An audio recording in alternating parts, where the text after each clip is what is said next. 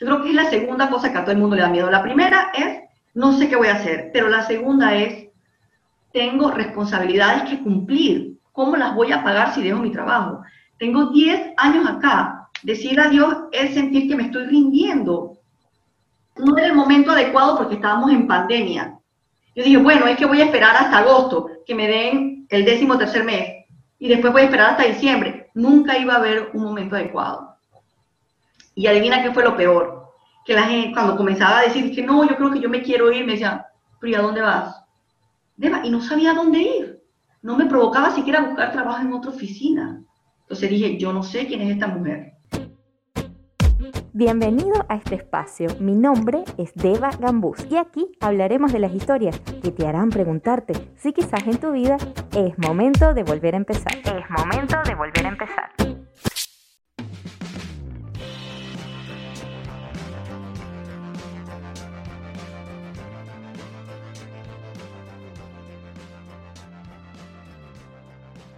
Bienvenidos a este séptimo episodio. La verdad que estoy súper contenta de llegar a un episodio más y de la comunidad que se está formando.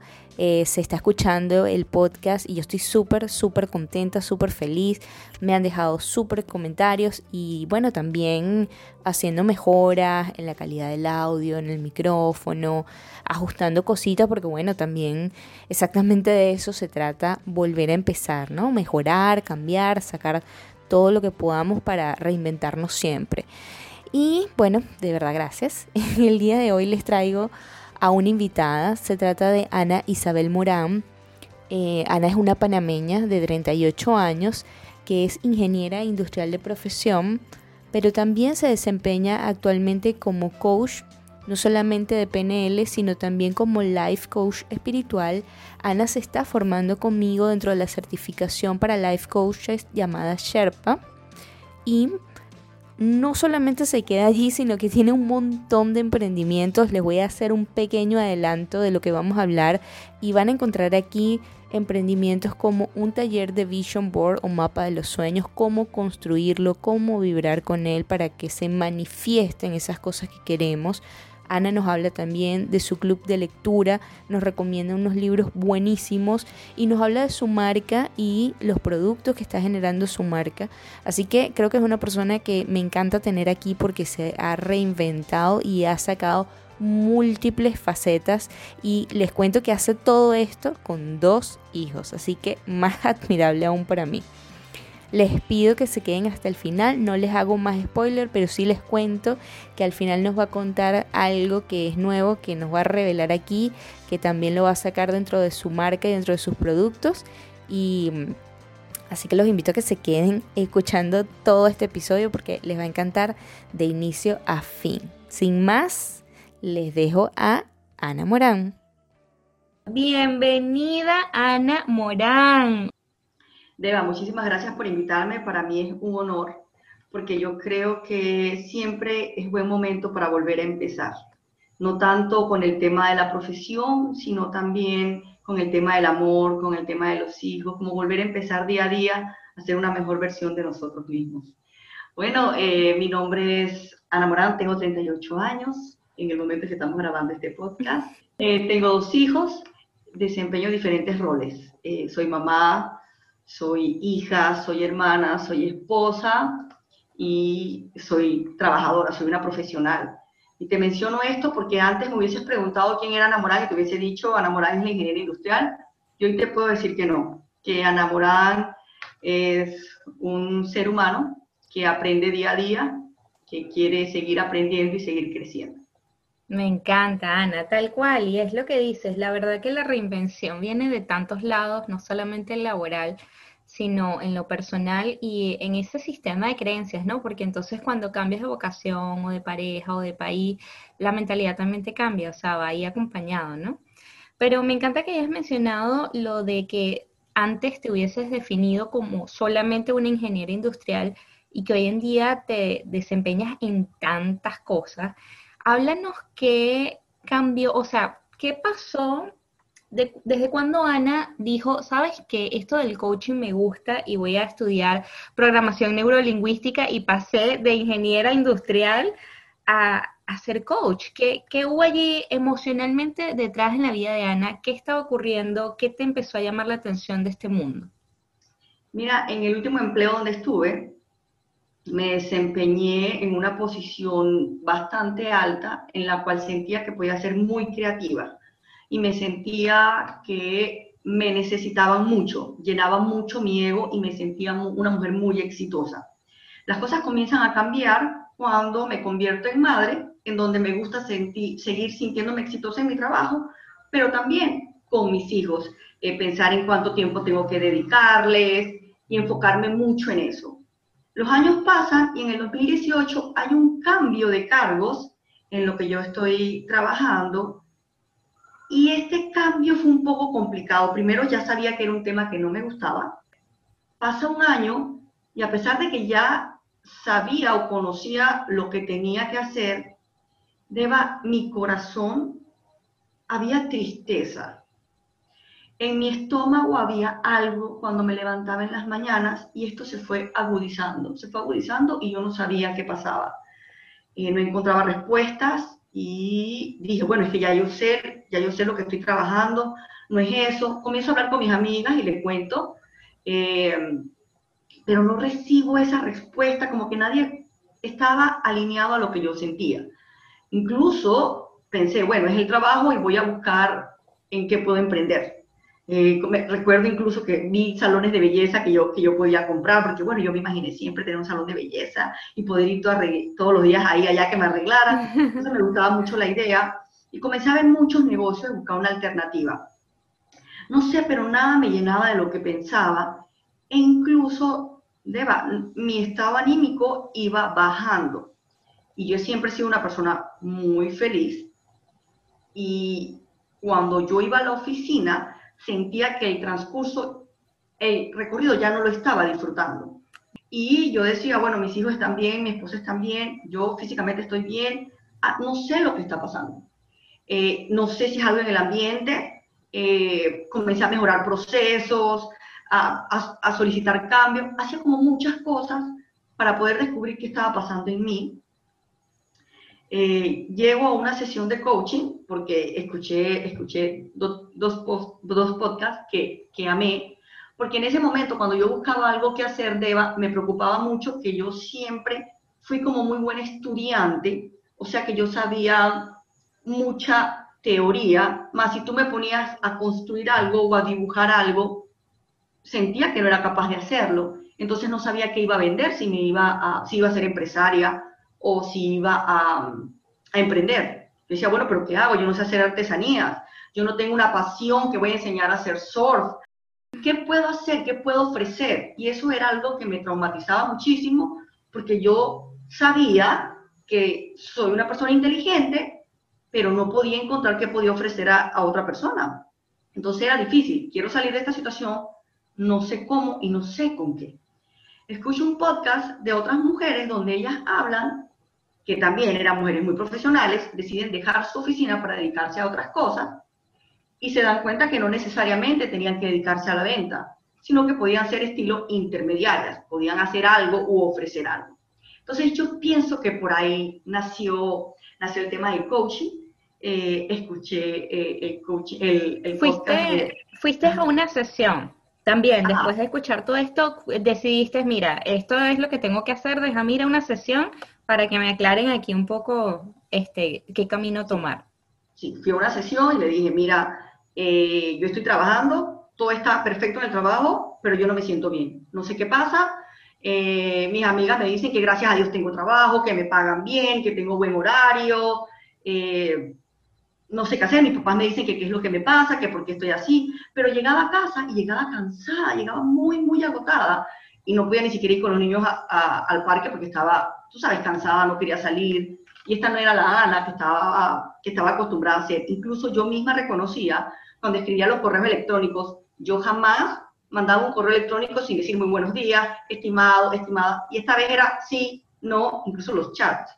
Hasta en eso habías cambiado. Entonces ya yo me estaba convirtiendo en otra persona. Eh, cuando voy a esta sesión, vienen y me preguntan, ¿qué es lo que, qué es lo que tú amabas cuando estabas pequeñita? No sé, ¿Cómo que no sabes? ¿Qué te gusta? ¿Qué te apasiona? No sé. Pero escuché un podcast y hablaban de coaching, pensé que yo puedo ser buena en coaching. Ah, sí, ¿de qué hablarías? Ah, no sé. Entonces me dijeron, mira, hay que hacer un trabajo interno considerable, puedes empezar por la meditación para conocerte, a ver qué está sucediendo. Deba, esto no fue suficiente, yo seguía triste, sí busqué una profesora de meditación, hacía meditación dos veces a la semana, con ejercicios de respiración de kundalini yoga, los cuales sí me servían, pero no, ¿sabes? No sentía que tenía una solución rápida y yo necesitaba una solución rápida. Yo me sentía muy insegura y no sabía qué pasaba.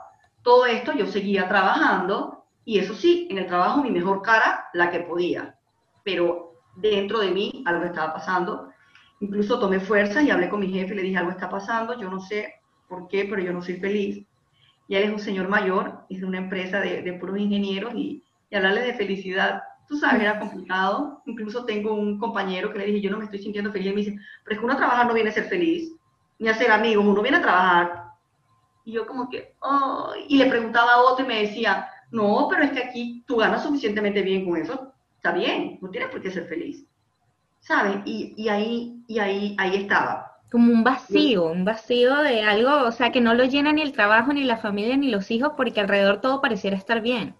Exacto, Debbie, estaba demasiado bien. Entonces, en febrero del 2020, yo, ah, en enero le conté a mis amigas, quiero emprender, quiero hacer algo diferente. Justo tenía unas nuevas amigas que habían llegado al extranjero y estaban trabajando remoto. Entonces yo decía, ay, qué súper poder trabajar desde tu casa, estar con tus hijos, mi trabajo no me permite trabajar remoto.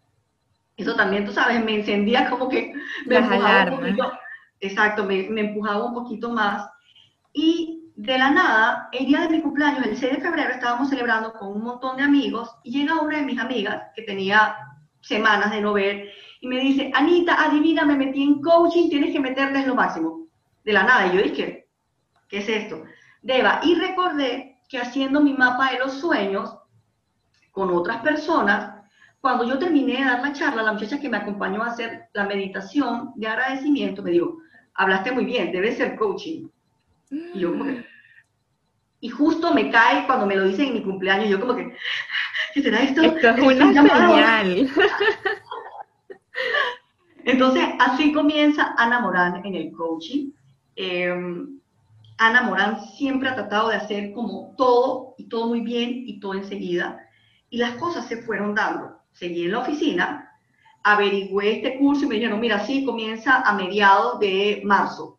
Y plus me llega al correo otro que dice Coaching PNL. Y cuando yo dije, espérate, este es coaching también, comienzo a averiguar si es lo mismo y comienzo a preguntarle y no, no es lo mismo, ven. Me fui justo antes de que empezara la cuarentena en Panamá a estudiar PNL. Me gustó, fue la primera parte, fue la parte practitioner.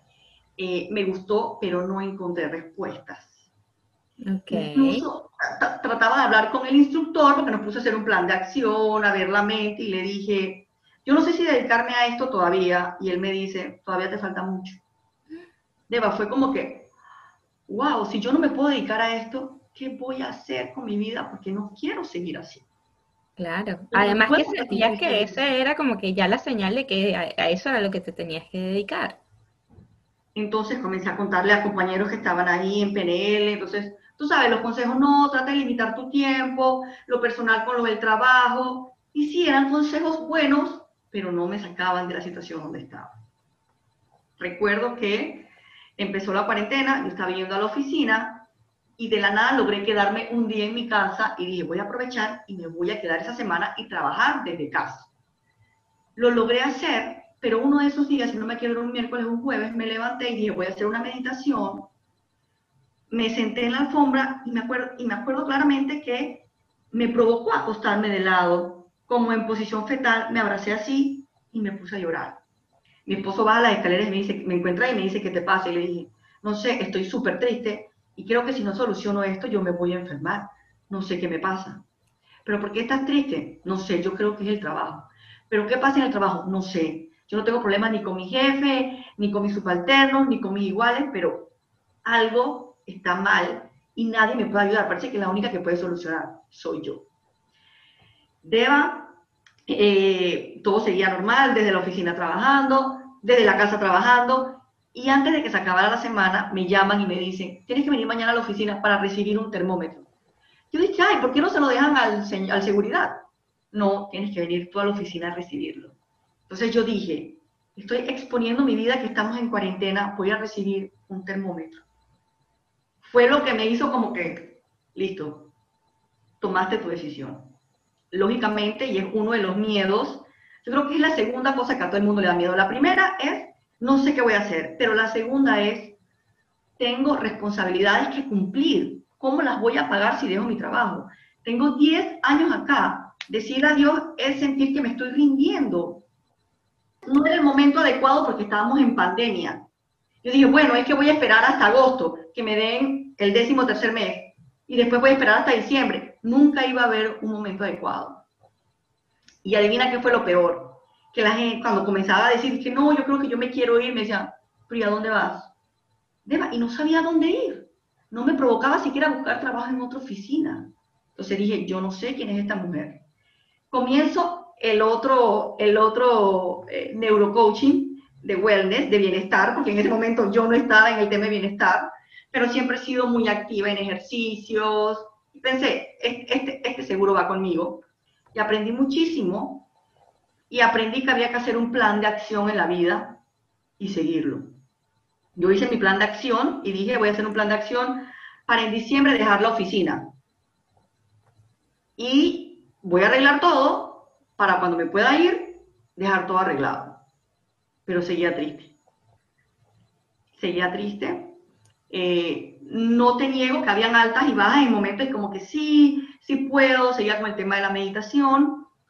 Me llegué a sentir mejor, hablé con mi jefe y le dije, yo creo que yo en algún momento me voy a ir porque no me estoy sintiendo bien. Me dijo, no, ahora en pandemia, ¿cómo vas a hacer eso? Increíble.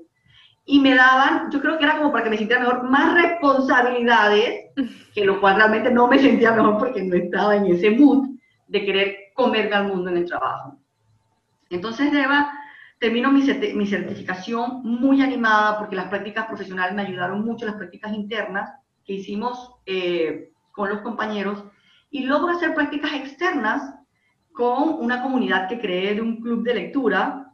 Hice un reto de hábitos y me sentía muy animada y me di cuenta que esto me estaba gustando mucho, me estaba dando ese ánimo a lo que ya el, ánimo que yo no tenía. Entonces, sigo escuchando los podcasts, sigo viendo el tema de mejorar uno mismo y sale una certificación de Sherpa para Life Coach. Yo dije, no, ya soy coach, ¿qué otra cosa voy a hacer? ¿Cómo lo voy a pagar? Sí, ya en mi oficina.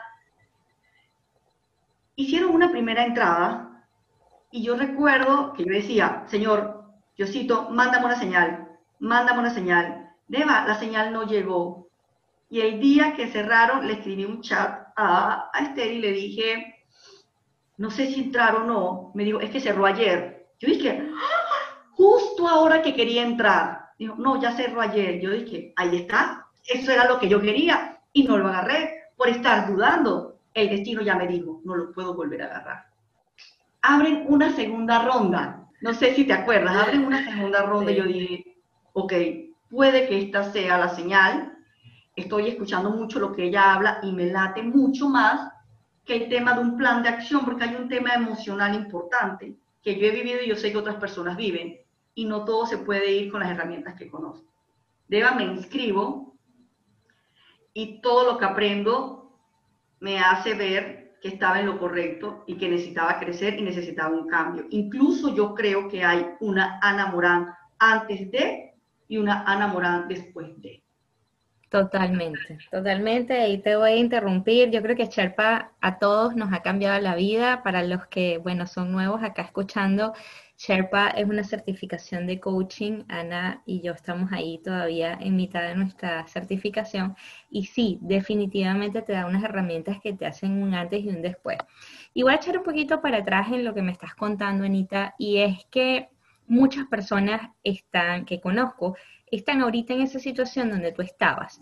Tengo un trabajo que me va bien, me pagan bien, tengo una situación familiar estable, una pareja estable, tengo el dinero que necesito para vivir, pero no me siento a gusto. Hay algo, hay un vacío, hay un no sé qué, algo que no, no siento que este es mi propósito de vida, ¿no?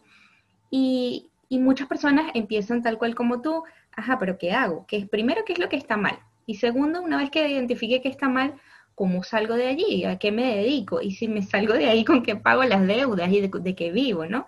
Y para las personas que me lo han preguntado, yo creo que tú dijiste algo clave, que las respuestas muchas veces están adentro de nosotros, pero no tenemos la apertura de buscarlas, ¿no?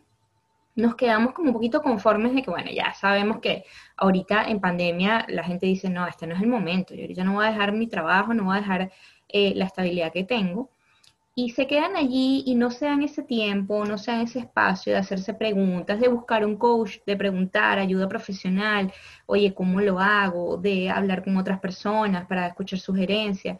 Y yo creo que tu punto clave estuvo en el momento en el cual tú te decidiste a abrirte a, ajá, ok, muéstrame, eh, universo, Dios, por dónde camino, que, que, por dónde me voy, y empezaste a recibir las señales, o sea, que viniera alguien el día de tu cumpleaños y te hablara del coaching, este, para mí fue una señal que, que, que te la están poniendo cuando tú te abres a recibirla, cuando tú dices, ¿sabes qué? Donde estoy parada no me gusta y quiero un cambio y necesito un cambio. Y en ese momento las respuestas se activan. Es como que yo lo veo como que el universo empieza a trabajar, a decir, ajá, ¿por dónde, qué, qué, qué te doy? ¿Por dónde, por dónde te, te invado de opciones a ver qué, qué, qué te hace clic? Y ahí es donde pues empiezan a aparecerse las sincronicidades, las diosidencias, como decimos, y bueno, empiezan a pasar estas cosas, así que me parece súper genial. Y, y, bueno, voy a echar un poquito para atrás porque hablaste también de que todo lo que estabas haciendo lo habías colocado en un mapa de sueños. Y sé que, bueno, para el momento en el que estamos grabando este episodio, ya va a ser tarde para entrar en tu curso, pero muy prontito Ana tiene un curso y ojalá saque una segunda edición para cuando ustedes escuchen esto, acerca de la construcción de tu mapa de sueños. Háblanos de eso, Anita, por favor. Deba, yo, como tú mencionabas, ocurren en el universo sincronicidades, pero tú no las ves en el momento, tú piensas que te va a aparecer algo. Tú sabes, gente que le sale, por ejemplo, una alita y tú dices su ángel. A mí mi ángel no me ha mandado ni, un ángel, ni una alita, pero, ni una pluma, perdón, pero cuando tú miras hacia atrás, te das cuenta que sí, y que a veces uno le pasa de largo. Yo ahorita, esta nueva Ana dice que es una experta manifestando. Deba, yo no sé si es porque yo me gusta tomar acción en el momento. Yo me sentía mal y yo no me permití quedarme así, yo tenía que buscar acción. Yo tengo, y para mí son como mis tres grandes manifestaciones, que fue mi carro, mi apartamento y mi esposo. Te voy a hablar de la primera. Esa fue en mm, diciembre, que creo que hicimos una carta a nativitas, y nos explicaron, tú sabes, escribe todo lo que le dejas del año viejo y el año nuevo eso que quieres. Yo creo que tenía 28 años, eh, no tenía novio y quería tener una pareja. Y comienzo a describir a esa pareja. Deba, te lo juro, y lástima que no tengo esa carta, pero que mi esposo es lo que yo describí. Y me da muchísima risa porque yo describí todo quiero que sea más alto que yo, que tenga ojos claros, que, sea blanco, que sea delgado, que le guste bailar, que le guste viajar. Y así es mi esposo. Pero yo nunca describí su cabello y mi esposo es calvo. Entonces me da mucha risa porque yo dije, ah, no, fallé, fallé en la descripción. Hay que ser muy claro en eso. Esa es la manifestación número uno, que lógicamente no solamente está en escribirlo, en sentirlo, sino deba de permitir que pase, de prepararme para que eso pase y tú lo ves lejos, pero después cuando haces el recorrido, te acuerdas. También, Deba, es que yo vivía con mis papás, incluso después de terminar la universidad, y en un momento quería mudarme como toda chica que se muda a su apartamento sola, tiene sus Independiente. Tú sabes, me, me imaginaba llegar, mi casa impecable. y recuerdo que comencé a ver apartamentos y me gustó uno muchísimo y cuando averigüé me dijeron, o sea, no, definitivamente usted con lo que gana no puede comprar aquí. Seguía buscando, fui a una feria de las casas que hacen aquí en Panamá, muy, muy reconocida, la hacen anualmente. Paso y sin querer otra vez el lugar que vi, Lo vi, le dije, me encantaría este lugar, pero este lugar realmente no puedo. Averigüé otro que era mucho más económico, era cerca del que me gustaba. Y engancho con ese. Y el muchacho me dice, mira, eh, yo le dije, yo realmente no lo puedo ver, visualizar. ¿Dónde puedo ver el apartamento modelo? Me dice, bueno, nos vemos el miércoles en un apartamento que no es el que estás comprando, pero es del mismo tamaño. Deba, cuando yo voy y lo veo, era una cajita de fósforo así. Lógicamente era el tamaño, no era el apartamento, pero yo dije, no, esto no es. Entonces le dije, ah, es que no estoy muy segura. Y yo dije, bueno, es que adicional a eso, que tu salario, tú tienes que dar un abono mucho más grande porque tu salario tampoco es que da. Entonces, realmente el apartamento es ideal para ti, pero tienes que esforzarte más. ¿Yo qué? No, este apartamento no me gusta, no es.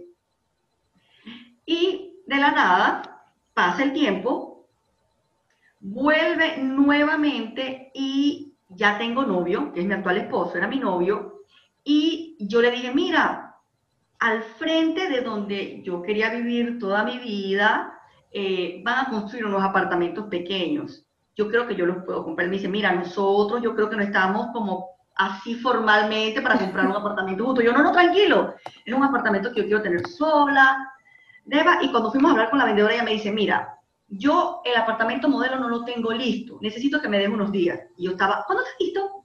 ¿Y cuándo está listo? ¿Y cuándo está listo? La muchacha me dijo, mira, estás bien insistente, te voy a mostrar uno que es igualito, pero no es tu apartamento, y está justo atrás del que va a ser tu apartamento. Cuando vamos allá, vamos al mismo apartamento, al mismo edificio que a mí me gustaba, antes el que no podía pagar. Y cuando entro, vi los closets, en un apartamento de 84 metros, pero vi los closets, lo vi todo limpio, vi la vista y dije, ¡Ah! pero este es divino, este es lindo, porque está vacío. Es que es una señora mayor que le quitaron el apartamento, no lo va a comprar nada. Y está, está rebajado 10 mil dólares. Ah. Y espérate, ¿y con cuánto lo puedo separar?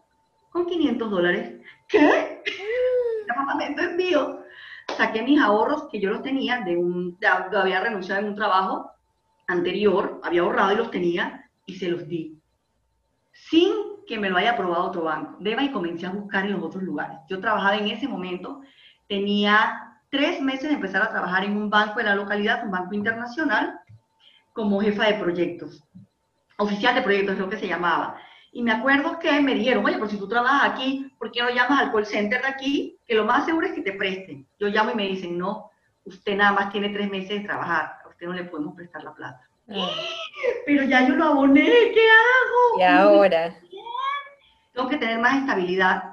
Y Deba, hablando y preguntando, me dice una muchacha, pero es que, oye, no llames, anda a la sucursal y habla. Deba, cuando voy a la sucursal me dice, mira, Tú no tienes el tiempo reglamentario, pero en el banco, para nuestros colaboradores, tenemos un plan que si tu jefa te lo firma, tú apruebas. Ni corta ni perezosa, Deba, fui donde mi jefa y me dijo, ay, estás bien reciente, pero voy a confiar en ti. Me lo aprobaron. Ah. Deba, mi apartamento. Mi apartamento manifestado. Al igual eh, quería comprar un carro, yo tenía un carro chiquitito de segunda, rojito, me acuerdo que era como un poroto rojo, y yo siempre dije, ay, a mí me gustan las camionetas, y las camionetas negras, camionetas negras, fui donde un muchacho averiguaba, Deba, y yo tuve mi camioneta. Qué bárbara, qué bárbara. ¿Y tenías esto, o sea, visualizado así, tipo, como uno se imagina un mapa de sueño, tipo un vision board, así una cartelera, un corcho con fotitos y todo esto, o eso todo estaba en tu cabeza? Lo, del, lo, del, lo de mi esposo estaba en una carta, eh, lo de mi casa estaba en un vision board, lo de mi carro estaba en un vision board. Entonces dije que va, yo soy una experta en esto. si la cosa es así de fácil, de ahora en adelante voy a empezar a manifestar todo. Sí, pero el tema es que como seres humanos queremos todo rápido y todo ya. Entonces eso digamos que hace interferencia con, con las manifestaciones y que a veces te empeñas tanto en algo y que viene algo mejor para ti, que como estás empeñado en justo lo que querías, te estás perdiendo todo alrededor de lo que podía estar para ti. Claro, eh, incluso el, el, el, momento presente se te empieza a olvidar cuando estás tan obsesionado. Pero Anita, yo me, quiero aquí colear con algunas, algunos tips para mí, por favor. yo sé que tú vas a sacar tu curso en el que probablemente ya yo voy a estar allí escrita, pero háblanos para la gente que está escuchando, qué buenos tips o qué datos este, nos puedes dar para construirlo y más que todo, para, aparte de construirlo, no desesperarnos en eso que tú dices, el querer que se manifieste mañana y que si no se manifiesta mañana, algo hice mal. ¿Cómo hacer para mantenernos pacientes ahí con la fe de que sí se va a dar? Yo creo que es primero estar muy abierto. Por ejemplo, uno, saber qué es lo que quiero. Por ejemplo, quiero un carro, porque no pasa nada si es un tema material, quiero un carro. ¿Qué carro quiero? Y estar abierto a que pueden haber mejores cosas. No decir, ah, ¿sabes qué? Yo desde ahorita quiero un carro, pero sé que con el salario que tengo ahorita solo me puedo comprar este chiquitito. Y cuando veo el grande me emociono, pero no pongo la figura del grande, sino pongo el chiquitito porque es el que puedo. Entonces, es estar abierto a opciones.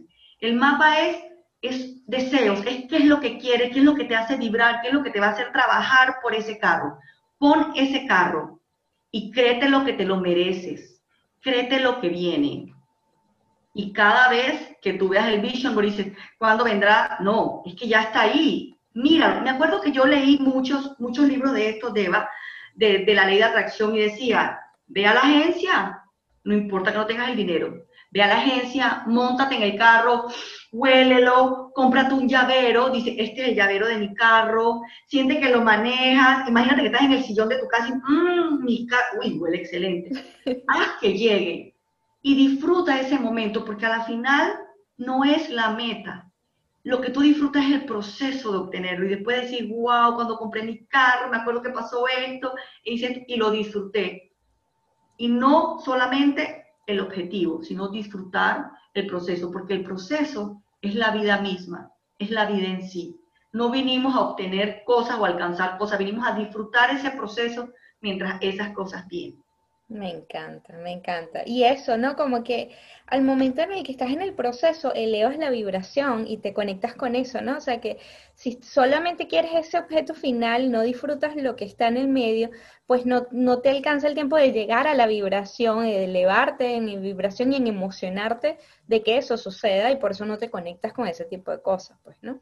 Pero genial. Y, y ahora que hiciste otro punto importante que has leído libros y lo nombraste un poquito más atrás. Has creado un club de lectura, Anita, y tienes una comunidad súper linda.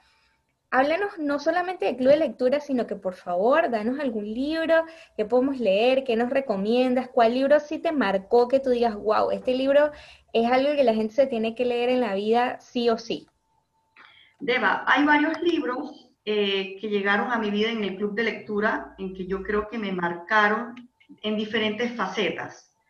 Pero hay un libro, y justo lo hablaba hoy con una, con una amiga, que es el libro muy sencillo, muy, muy corto de los cuatro acuerdos. ¿Y por Don qué? Miguel Ruiz. Don Miguel Ruiz. Y Deba, este libro creo que es especial porque una vez lo lees, te dices como que, wow, pude haber estado tan tranquilo en mi vida, pero estaba tan preocupada en lo que pensaran de mí, en lo que dijeran de mí, en las opiniones de los demás, que no disfrutaba. Y te das cuenta de muchas cosas. Ahora, por ejemplo, ahora que soy madre, ellos hablaban de cómo uno domestica a sus hijos y se da cuenta, es cierto, no hagas esto, camina así, no toques esto, haz esto, ponte esto. ¡Wow! Entonces abre una gran, gran perspectiva. Eh, ese es un libro que yo recomendaría eh, muchísimo, y hay uno que se llama La mujer de mis sueños, de Luz María Doria.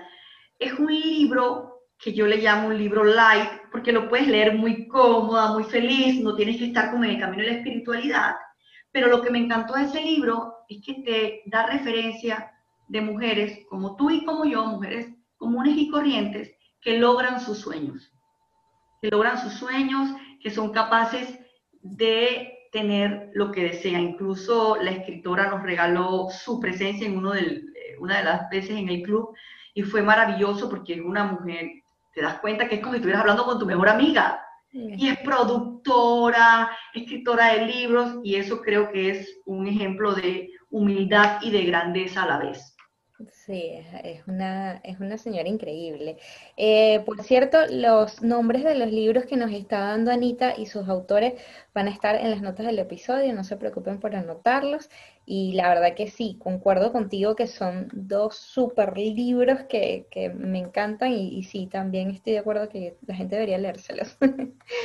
Me encanta, Anita. A ver, vamos a seguir hablando de ti. Wow, tienes dos hijos. Este, a mí me parece súper impresionante, Anita, y te lo he dicho en, en ocasiones anteriores, y te admiro, porque yo digo, ya al tener un hijo, de alguna forma, y para muchas personas es así, te condiciona un poco a que ese es tu nuevo rol, ¿no? Ya una vez que eres mamá, pues eres mamá en, en, gran parte de tu tiempo y el resto, pues si te queda algo de tiempo, te dedicarás a trabajar o de repente a ser esposa, a hacer cosas de la casa, pero ya, te limita un poco, ¿no? O te, te, limita no, no en mala forma, sino que de alguna, de alguna manera todo tu tiempo se aboca a la maternidad, ¿no? Y tú tienes dos, no uno, dos y dos chiquitos.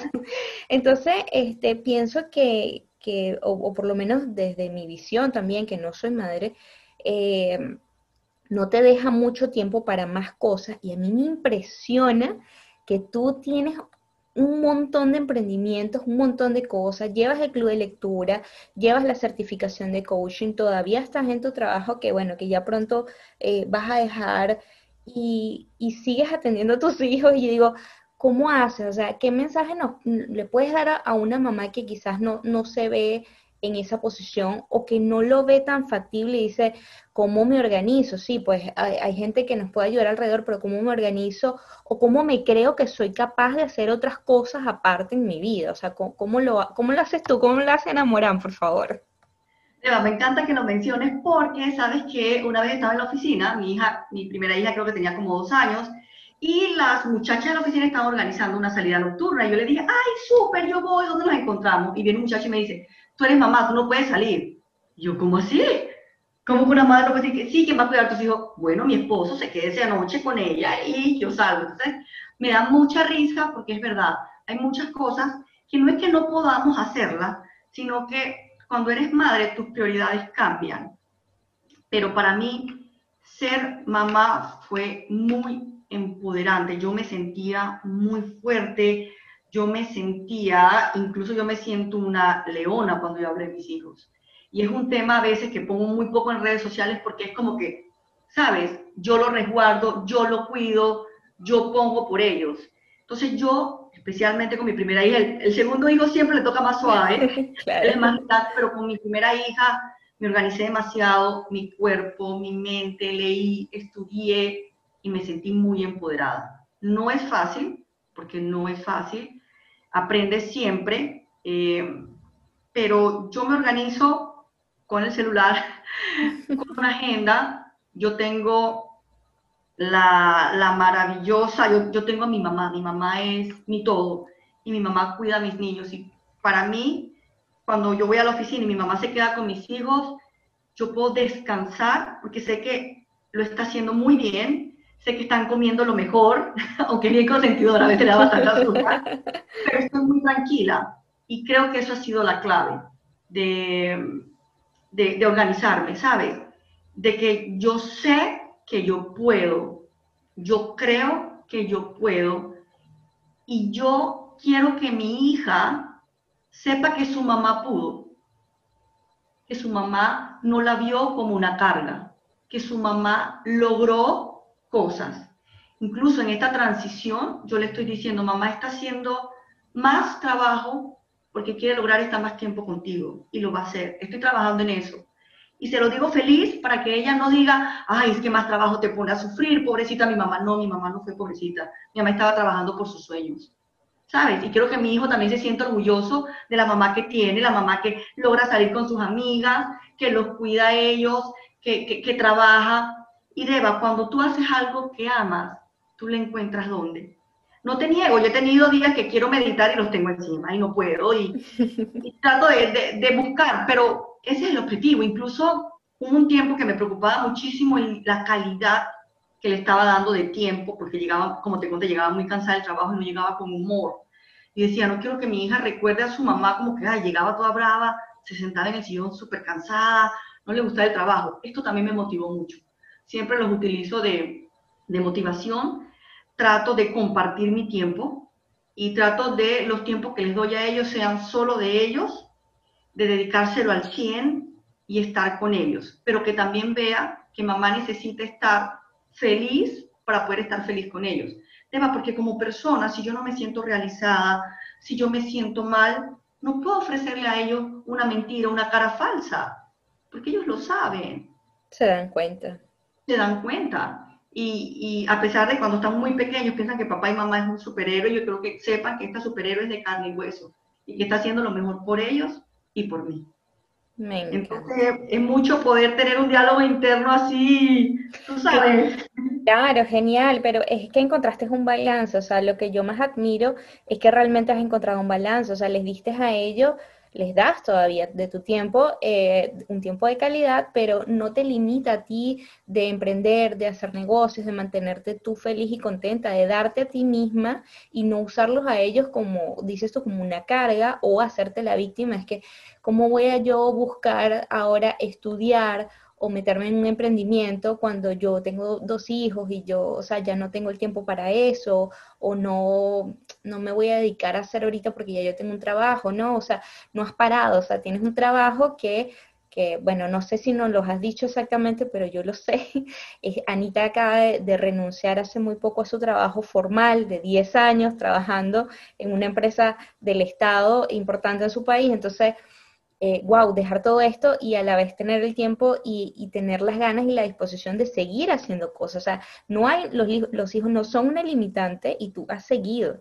Y me encanta porque son, son, son emprendimientos, pues, y son cosas que te han mantenido feliz. Te, te hiciste responsable a ti misma de sacarte de donde estabas y decir, decidir tomar las riendas y decir, ok, voy a buscar lo que me haga feliz. ¿Y qué? No lo sé, no tengo idea, no sé por dónde, pero yo lo voy a buscar y lo voy a lograr. Y lo voy a lograr también, no solo para mí, sino para mostrarles a ellos este, que soy una, una mamá feliz, pues, y, como mamá feliz se van a sentir orgullosos de lo que estoy haciendo. Es que a la final nosotros tenemos que ser nuestro propio héroe. Nadie más lo va a hacer por nosotros. Entonces toca a nosotros hacernos responsables. No, no hay, no hay, de otra. Tal cual, tal cual, nosotros mismos, así mismo, así es. Así que bueno, Anita, creo que, ¿sabes qué toca ahora? Abrazar la felicidad. Ah, Como has hablado de hijos y todo eso, tenemos que abrazar la felicidad. Cuéntanos, eh, ¿qué es en la vida de Ana Morán abrazar la felicidad? Abrazar la felicidad, yo lo defino como la decisión que tenemos todos de ser felices. Deba, porque siempre he sido una mujer muy competitiva. ¿Sabes? Quiero ser la mejor, quiero ser buena en lo que hago, quiero que me vean, quiero alzar la mano pero descubrí que durante ese proceso, si tú te enfocas solamente en eso, tú no eres feliz. Entonces, abrazar la felicidad es lo que yo quiera hacer, lo que yo esté viviendo, lo que yo decida, me tiene que ser feliz. Eh, no sé si lo escuchaba por ahí, pero si yo quiero ser la amargada, debo ser la mejor amargada de todas disfrutarlo. ¿Sabes? No está bien, no está mal, pero es disfruta y abraza la felicidad tenemos por ahora esta vida en la que estamos conscientes. Y vamos a perder 30 años, 40 años, 50 años viviendo por los demás, para los demás, buscando y no disfrutar. Y no. Me parece que el tema es abrazar la felicidad. Yo soy una fiel convencida de que todos podemos lograr lo que queramos, pero tenemos que abrazar lo que sea que se nos venga, Deba, y viene un tema muy importante que es el tema de la gratitud. Es un libro que sí necesito mencionar. Por favor. lo, lo, en el club de lectura lo, habla, lo trabajamos en audiolibro. Son 28 ejercicios de agradecimiento que haces por 28 días. Se llama La magia del libro de Rhonda Byrne, si no me equivoco. Ella también fue la que escribió, la autora del, de, de, de La ley de atracción si no me equivoco, si no me falla la memoria, y es un libro fascinante en donde, donde te enseña, Deba, a que las pequeñas cosas que tienen en su vida es wow. Y cuando todo lo que tú ves en tu vida es wow, tú dices, ¿esto qué es? Esto es lo máximo. Hay uno de los ejercicios que es mi favorito, que es que cada vez que camines digas gracias. Y a mí me encanta, Deba, porque a veces tú vas en el, en el, te bajas del carro y vas al mall, vas corriendo y voy tarde. Tú no disfrutas nada, pero en el momento que tú comienzas, gracias, Gracias, gracias. Ay, gracias por el sol, gracias por la brisa. Ay, viene mi propio carro, qué rico, me voy a encontrar con mis amigas, gracias. Hay ofertas, gracias. Deba, comienzas a darte cuenta que, wow, yo soy bendecida. Entonces, eso es abrazar la felicidad. Es abraza tu situación, sácale el mejor provecho. Ahí está. Está ahí. A veces no lo vemos, pero está ahí. No, hay, que, hay que confiar no nos lleva más de cinco minutos, no hay que pagar nada, es gratis y nos cambia inmediatamente la gratitud, el estado de, la vibración, o sea, nos, eleva como la vibración más máxima. Y bueno, eh, pero tú sabes que tiene un tricky. Ajá, cuéntame. un tricky, y es que a veces decimos, eh, gracias desde la escasez. Por ejemplo, ay, gracias porque por lo menos tengo algo que comer. Y hay gente que no tiene nada que comer. Mm, esa gratitud. Mm, mm, es gracias que me estoy comiendo esto, esta pizza que me encanta. qué delicia, gracias. Ese sí vale, ese sí se entiende. El otro es como que, bueno, gracias. Entonces, sintiéndolo, acompañándolo con la emoción. Tal cual como lo, lo decía en el mapa de sueños. Si no lo acompañas con la emoción, es como si repitieras como loro. Correcto. Correcto. Me encanta. Y bueno, lo que decía de Abraza la Felicidad, Abraza la Felicidad es la marca de Anita eh, de franela. Bueno, acá en Perú se le dicen polos, no sé cómo se le dice, en Venezuela sería franela, no sé cómo se le dice en Panamá, camisas. Camisetas. Camisetas. Camisetas, Abraza la Felicidad. Camisetas, tenemos pulseras. Ah, mira. Tenemos tal vez para inicio del año con velas con cristales. Súper. Súper, Y una sorpresita por ahí muy pronto, que estamos trabajando duro en esa. Me encanta, me encanta. Anita, em, a ver, ¿qué otra cosa quería contarte? Bueno, lo, quería preguntarte eh, y que nos comentaras un poquito que también, bueno, dentro de, tus redes eh, siempre nos dejas como un mensajito con cartas, nos hablas de aceites esenciales. ¿Esto también forma parte de tus emprendimientos? Eh, aparte o los haces ya más tipo hobby o no sé, cuéntanos un poquito de esa parte. Deba, hay una coach en Panamá que dice que si tu emprendimiento no te da dinero, es un hobby muy caro. Entonces, a mí me han dicho que soy muy buena para vender. A mí me gusta vender y desde muy pequeña vendía chocolate en el colegio a pesar de que no se podía, lo hacía como escondidas. Eh, va en mi vena, todos en mi familia venden, mi esposo vende, mi papá vende, mi mamá vende, entonces es un tema de una combinación de pasión porque quiero vender, pasión de algo que me gusta porque son productos que me encantan y también es tema de, un negocio, ¿no? Entonces sí, tenemos unas, tarjetas, unas tarjetas de, de, gratitud que comparto todos los días.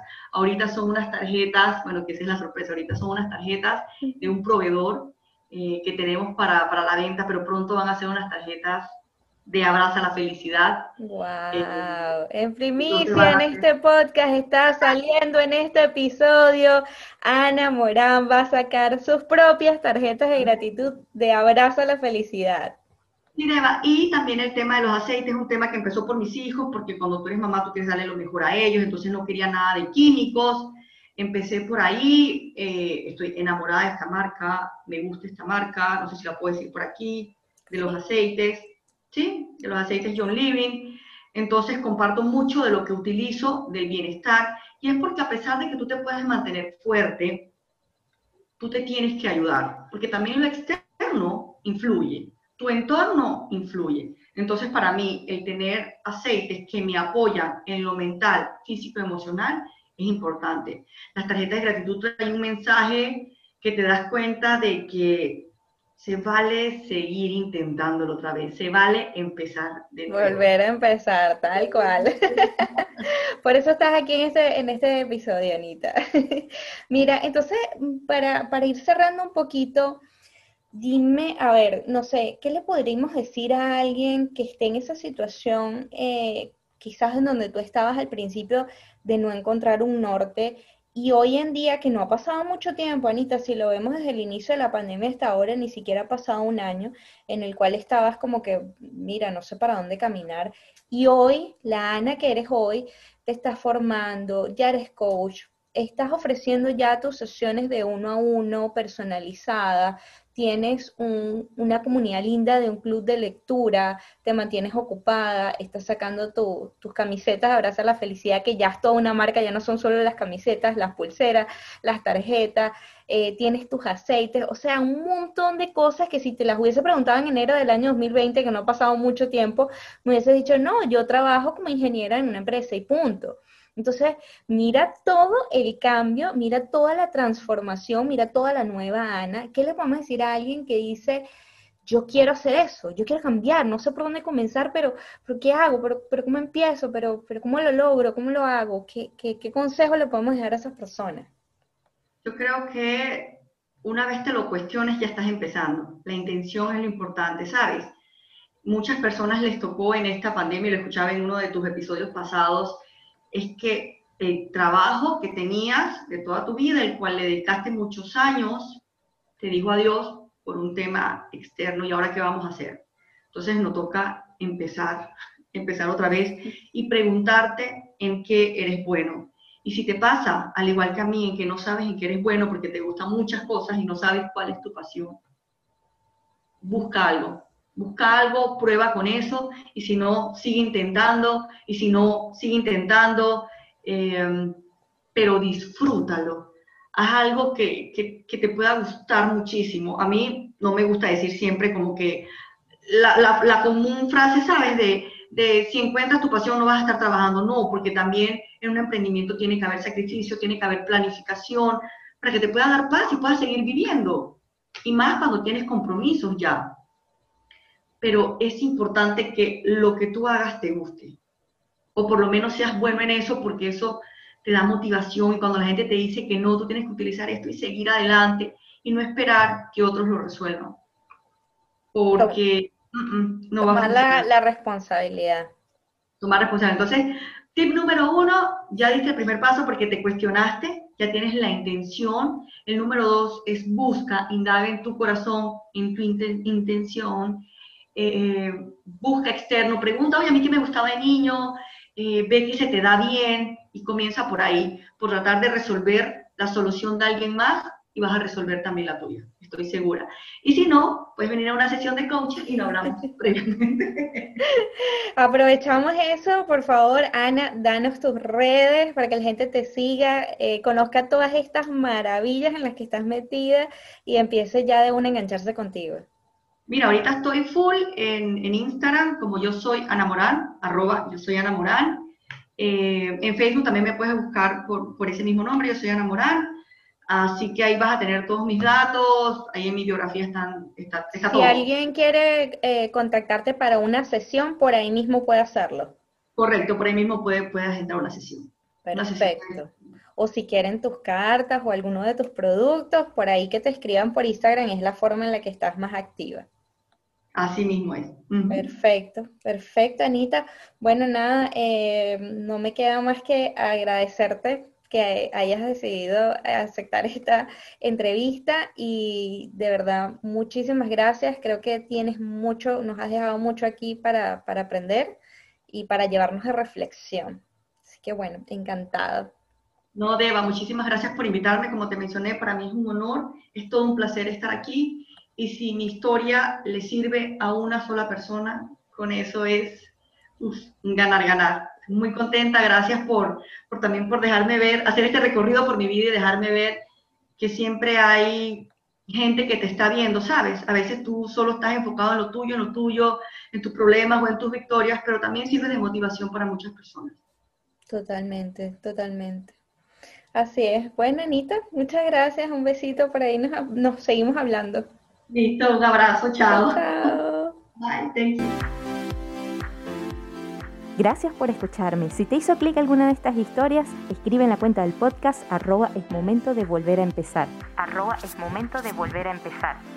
Chao, chao, hasta un próximo episodio y recuerda que lo mejor siempre está por venir.